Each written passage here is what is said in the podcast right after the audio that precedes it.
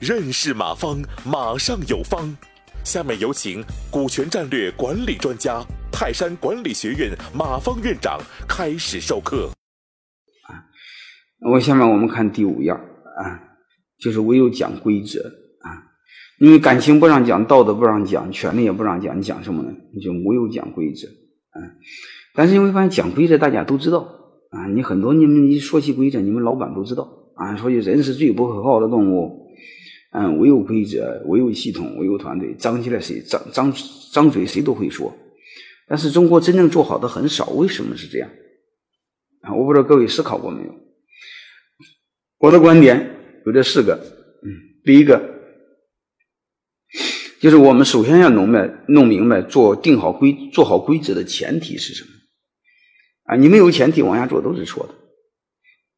第一个我们要搞明白规则谁来定。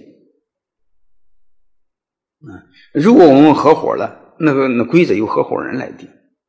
你比如大家一起按出资比例来定规则，这是最基本的。那如果你老大一个人定，那你的规则那和我有什么关系呢？那你定的规则你自己执行，和我没关系，我不执行，对吧？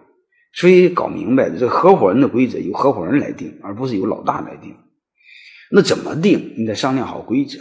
你就按常规的来说，就是一般的事过半通过，特大的事上面通过，是在章程里一定要写清楚的。啊，当然你可以在这个做适当的变动，没问题。你最起码得留留一定的否决权给弟兄们，你要不这样没有任何意义。所以这个东西我们应应该把它给搞明白。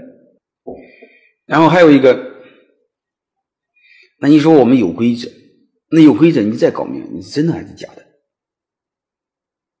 啊，你先自己问自己，你的规则是假的，啊，你是不是你老板说了不算，老大说了不算，啊，因为在中国有一个非常通行的、通非常常见的一个现象，任何一个组织破坏规则的最多的人就是老板，啊，这就很流氓那个事那你的这都是假的，嗯，所以我们我认为我们先明白一个事儿，做规则的前提是什么？啊，规则谁来定？怎么定？谁来做？啊，嗯，这个要说清楚。啊，嗯，感谢收听本次课程。